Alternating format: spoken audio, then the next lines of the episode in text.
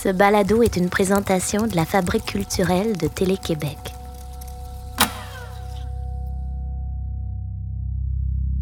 Tu sais, je pense que j'ai l'impression que ce qui va pouvoir avoir traversé les générations, tu sais, c'est clairement la charge d'amour.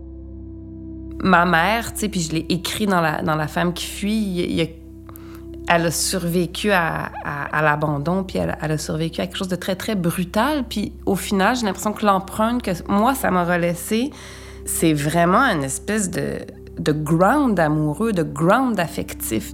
Moi, ça m'aura vraiment euh, enraciné dans un désir de, ouais, de nid familial, puis de, bulle amoureuse. Pas forcé, là, mais c'est comme si, euh, au lieu de laisser une béance, ça, ça aura donné une espèce de de force, en fait. Parce que je suis en partie constituée de ton départ. Ton absence fait partie de moi. Elle m'a aussi fabriquée. Tu es celle à qui je dois cette eau trouble qui abreuve mes racines multiples et profondes. Ainsi, tu continues d'exister. Dans ma soif inaltérable d'aimer, et dans ce besoin d'être libre comme une nécessité extrême, mais libre avec eux. Je suis libre ensemble, moi.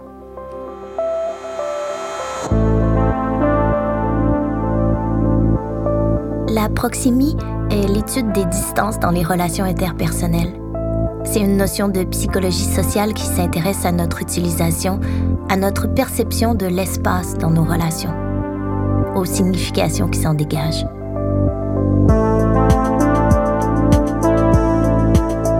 Je m'appelle Sophie Cadieux. Voici Proximie.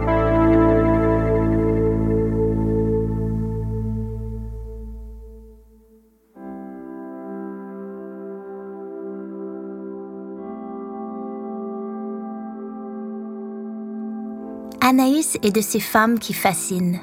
Documentariste, cinéaste, autrice, elle a su conjuguer une implication citoyenne et politique à une démarche sensible de femme, de mère.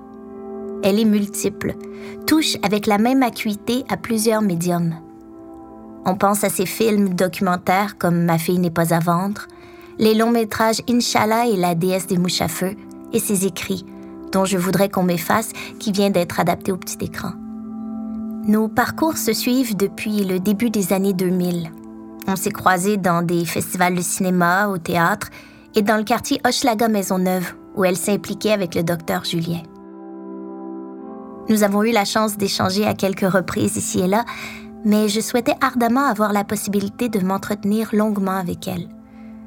Comme plusieurs, le choc de la lecture de La femme qui fuit a été immense et en découlait une multitude de questions sur le processus d'écriture. Où se place-t-on quand on aborde la lignée familiale? Quand on parle de sa famille et par ricochet de soi? Quel espace reste-t-il à inventer? Quand un sujet me, me happe ou quand je sens que j'ai besoin d'en parler, la, première impulsion, c'est une, une, impulsion d'écriture. Je vais souvent écrire en premier, même si c'est pas pour le partager, ça va peut-être être juste pour moi, pour le sortir de moi souvent, pour... Euh, comme une catharsis un peu. J'ai besoin, je, ne sais pas si j'avais accumulé tous ces, ces chocs-là, parce que ça a été quand même beaucoup ça. Je pense aux enfants du quartier Hochelaga ou ou à la Palestine ou la femme qui fuit, c'est autre chose, mais. Mais je pense que j'aurais, je serais, pas mal tout croche là, si je les avais pas sortis d'une façon ou d'une autre. Après ça, en, documentaire, souvent c'est la caméra documentaire qui sort en deuxième parce que je veux laisser la, la, Je trouve que la vie est tellement forte, puis je trouve que ce qui émerge naturellement autour de moi est tellement euh, valable. Puis j'aime ce que l'œil documentaire fabrique sur l'humaine que je suis. C'est comme si après, même si j'ai plus de caméra, le, regard devient super aiguisé sur le, les détails, puis sur ce que l'ordinaire a de merveilleux ou de touchant ou de curieux. C'est c'est beau ce que la sensibilité documentaire fait ça, c'est que tu traverses après ce qui est censé être quotidien ou ordinaire, mais tu es super attentif à ce qui peut en émerger. C'est pour ça que j'arrêterai jamais d'aimer le documentaire. Je, trouve que c'est une façon d'être dans la vie qui est, est vraiment euh, magnifique, là, qui n'est pas plate jamais. Là. Mais c'est ça. Après le documentaire, c'est ce qui reste. Mais qu'est-ce qui reste? Des fois, je suis pas allée au bout, tu sais, puis je me dis, ah, il peut y avoir un condensé d'humains qui se ramasse en un personnage, puis là, ça va donner un personnage de fiction parce que on dirait que je suis pas allée au bout du souffle de ce que ce sujet-là pouvait offrir, tu sais. Fait c'est pour ça que je parle de ricochet souvent, c'est ça. C'est comme l'ordre des, des élans, tu sais, la littérature, le documentaire, puis ah, la fiction, s'il faut y aller, des fois, il faut pas y aller. Mais Puis est-ce que tu as l'impression que tu as une assise différente dans le sens où tu façonnes? As-tu plus de liberté?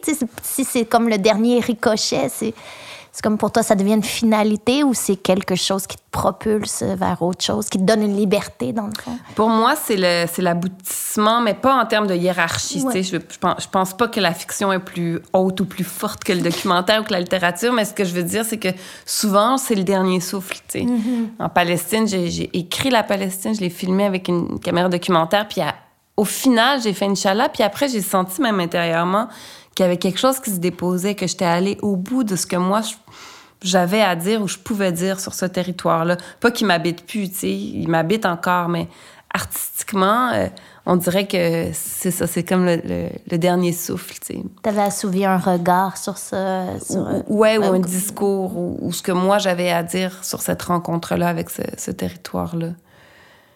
C'est drôle parce que après, j'ai eu des enfants. C'est comme je parle d'une chala, mais parce que la maternité m'a vraiment amenée à, ailleurs créativement. J'ai fait des, documentaires, mais il y a comme une pause dans ma fiction. J'ai fait une chala.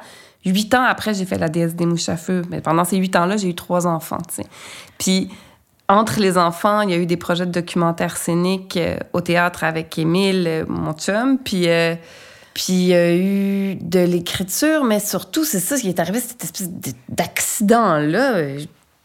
Enceinte de Mishka, donc ma dernière, ma, petite fille, ma première fille, que mon médecin me dit faut que tu arrêtes de bouger. Tu sais, j'avais accouché du deuxième dans la voiture, donc je savais que ça se pouvait que ça se passe vite. Bref, il me disait là, là faut, que, faut que tu restes immobile, tu sais. J'ai de la misère, mais il fallait que je reste sur mon divan, puis il fallait que je laisse pousser l'enfant.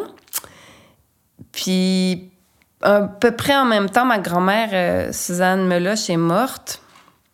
Fait que relié à cette mort-là et à cette vie-là qui poussait sans que je puisse bouger, ben j'ai écrit donc La femme qui fuit. Fait que c'est pas un ressort euh, qui s'inscrit dans une démarche qui m'était habituelle. C'était vraiment comme un peu, euh, OK, j'ai une enfant fille qui s'en vient. J'ai un, trou béant dans, mon histoire familiale, tu sais. Puis pour la première fois de ma vie, je, me suis dit, je vais, m'intéresser à... Ouais, c'est ça. Le jour se lève sur la campagne d'un verre ardent. Ma fille, naissante, termine sa nuit à cette heure secrète, dans la parenthèse du jour. Je l'amène en promenade sur le chemin de terre. Au creux de mes bras, elle avale l'air matinal comme une immense surprise. Tout son corps s'ouvre à la moindre brise. Cette émouvante rencontre du monde marque notre humble procession. Nous allons vers toi. Au bout du champ, une longue pierre plate cohabite avec les conifères y sont gravés les noms de mes aînés. Sous ceux des parents aimants de mon père, ma mère y a fait creuser le tien, ton nom, dont les lettres s'enfoncent dans la pierre grise. Ma mère, fêlée du cœur, la permanence des éclats de verre laissés sous sa peau, trace d'abandon qu'elle porte en blason là, il y avait quelque chose de plus impudique de rentrer dans le territoire euh, familial. Tu te senti comme un poids de oui. différent, comme tu dis, même dans le ressort, dans le, comme la, ta façon même d'initier le projet t'a surpris. Mm-hmm. Puis là, est-ce que tu t'es senti libre dans le processus ou tu sentais comme le, le poids de, de cette impudeur-là? Oui, oui. C'est clairement ce que j'ai fait de plus personnel. Je n'étais jamais allée là. Euh mais non, c'est sûr, c'était super fragilisant parce que c'est d'abord euh, l'histoire de ma mère. Tu sais, moi, je, suis après. C'est la mienne, mais c'est d'abord la sienne. Pour elle, parce que je voulais surtout pas euh, la brusquer ou remuer ces affaires-là. Puis c'est ça que j'ai fait de toute façon. Ça s'est passé. Tu sais, je sais que ça n'a pas été facile là, pour elle. Puis, mais elle m'avait donné la permission. Elle m'avait dit vas-y. Je l'aurais pas fait euh, si elle m'avait pas dit go. Puis mon grand-père, Marcel, qui était vivant encore à, ce moment-là, m'avait aussi dit Tu peux y aller, vas-y, c'est important pour l'histoire. Fait j'avançais avec ça quand même.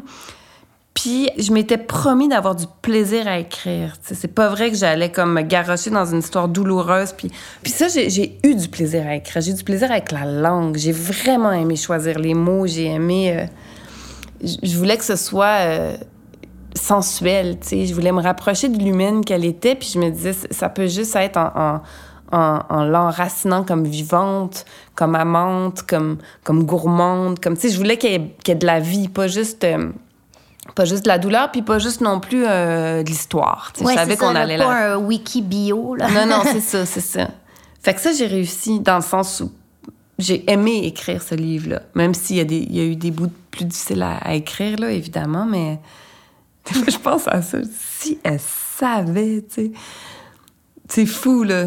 C'est fou l'histoire de ce livre-là. Ça va faire euh, cinq ans que le livre est sorti. Six ans. Six ans parce que ma petite fille euh, était naissante quand, quand, le livre est sorti, puis elle va avoir six ans. Puis six ans plus tard, est-ce que tu sens encore le, lien très fort avec ce livre-là, le fait que il t'habite encore et c'est une première étape de quelque chose? C'est tellement une première étape choquante d'une belle façon, tu sais, qu'il n'y aura, pas, y aura pas les mêmes ricochets. Là. C'est des tsunamis, ces ricochets, fait que je vais attendre un peu. Mais, mais tu sais, il est traduit dans plein de pays. Il est comme... Il y, a, du monde qui m'en parle encore tous les jours dans la rue, tu sais. C'est... Puis pas euh, bravo pour votre livre, là, mais des gens qui viennent pleurer, des abandonneurs ou des abandonneuses, donc des gens qui sont partis, qui se sentent pour la première fois de leur vie compris, qui eux-mêmes se pardonnent en lisant le livre, ou des gens qui ont été, eux, laissés, puis qui eux-mêmes euh, se réconcilient avec leur histoire. Bref, ça a comme... Ça, c'est ça, c'est comme des grosses ondes de, de, de choc, tu sais.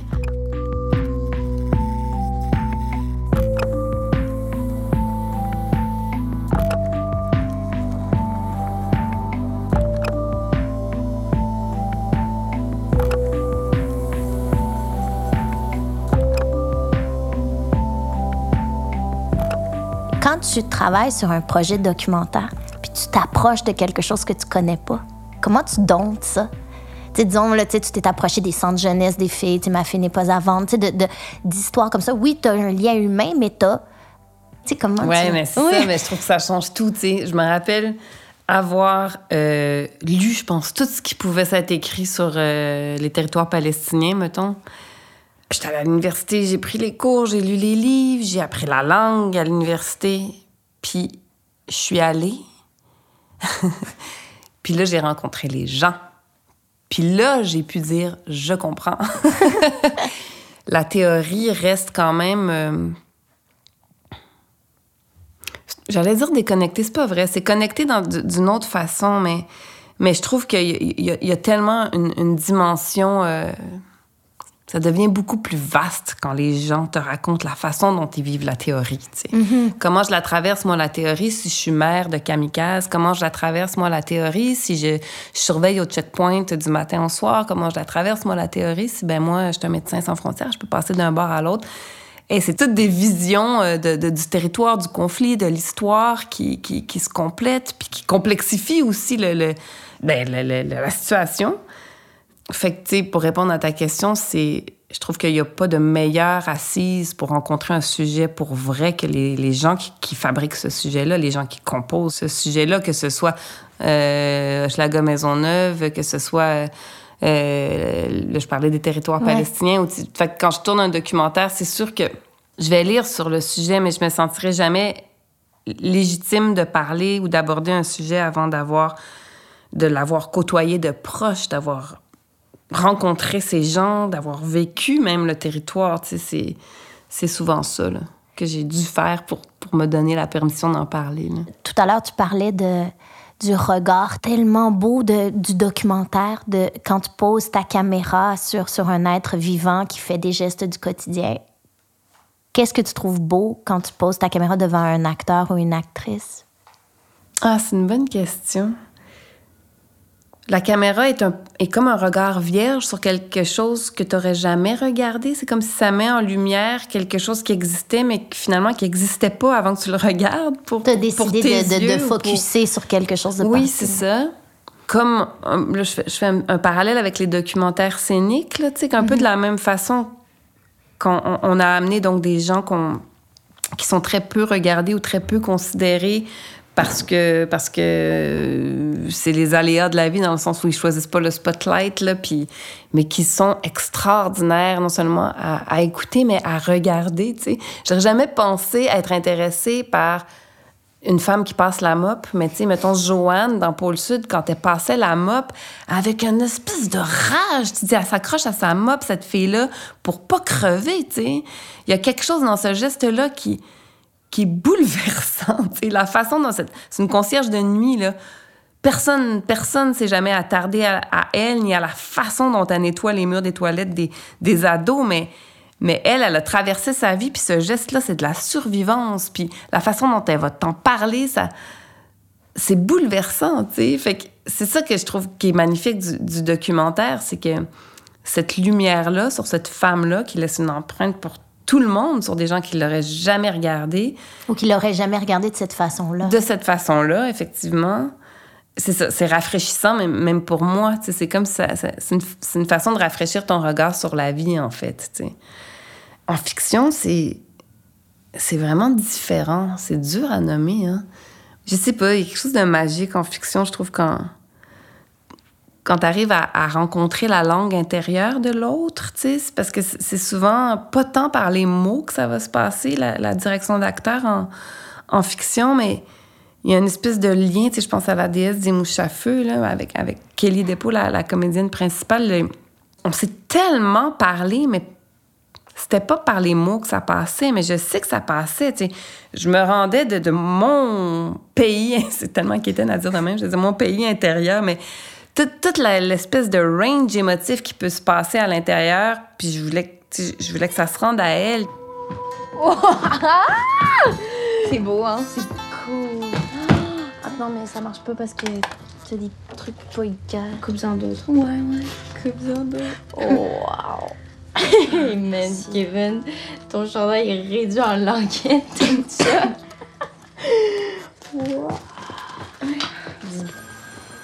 Réponds pas, c'est peut-être ma mère. Je réponds jamais de toute façon. Et ton père, il revient à quelle heure, Kev?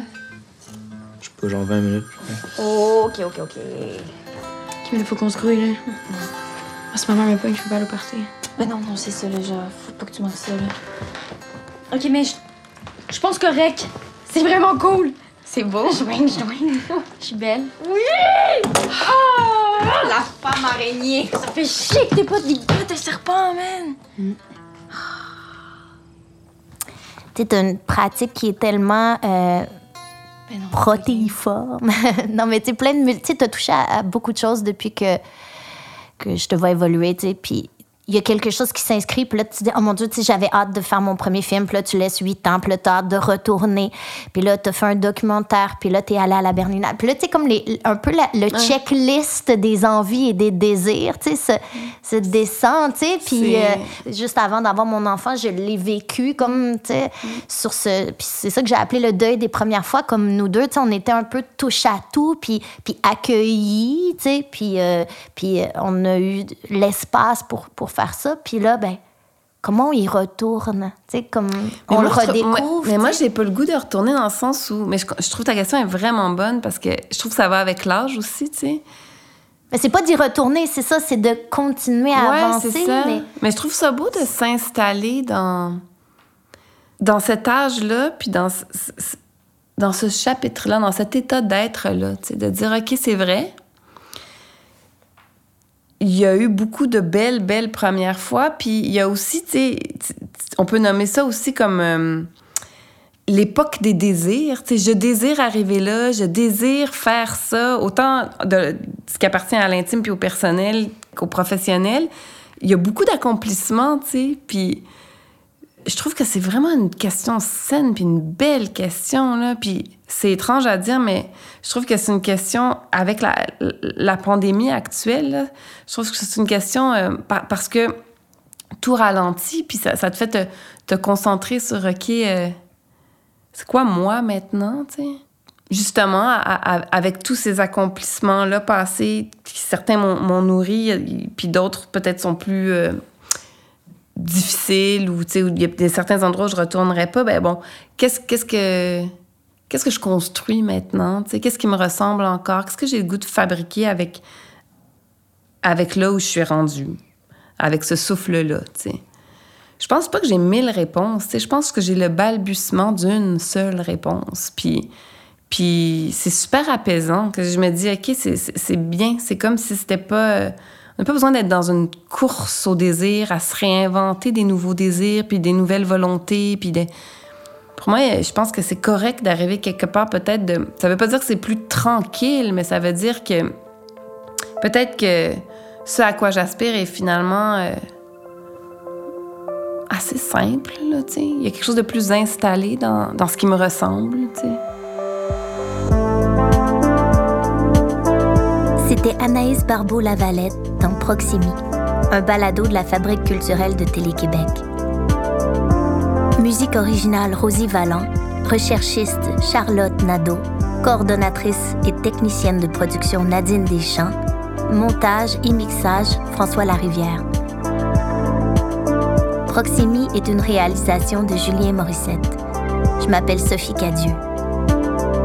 Dans cet épisode, on a entendu des extraits de La femme qui fuit, lu par Anaïs Barbeau-Lavalette au Théâtre du Bic en 2018. Abonnez-vous à Proximi sur Apple, SoundCloud ou le répertoire de balado de votre choix pour découvrir d'autres épisodes.